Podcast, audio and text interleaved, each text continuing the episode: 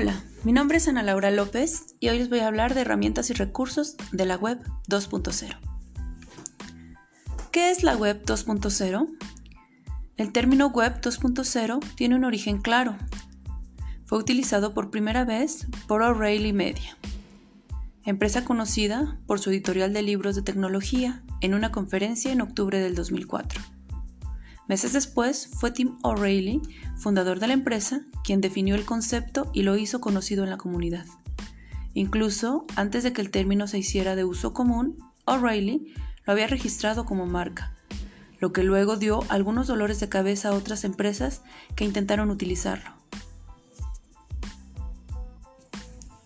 La Web 2.0 es una segunda generación de servicios basados en la web, que enfatizan la colaboración online la conectividad y la posibilidad de compartir contenidos entre los usuarios.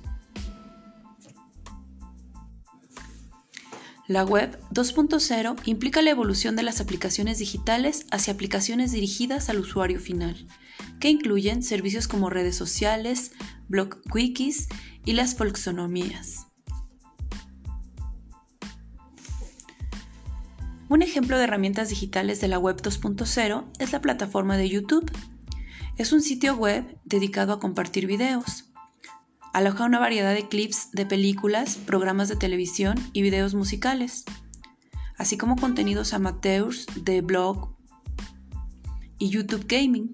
A pesar de las reglas de YouTube en contra de subir videos con todos los derechos reservados, este material existe en abundancia. Por otra parte, también tenemos plataformas para las videoconferencias. Una de ellas es Zoom. Esta plataforma de video y audio permite realizar conferencias online entre empresas y profesionales, profesores y alumnos, o bien las personas que necesitan mantener reuniones a distancia, utilizándola directamente desde el navegador o si lo prefieres descargando su aplicación en cualquier dispositivo.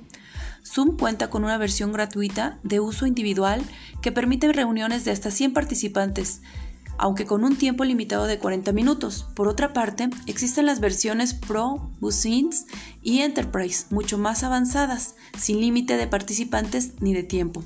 Con esta herramienta podrás grabar las reuniones en el ordenador, mandar mensajes privados o a un grupo y compartir escritorio y aplicaciones.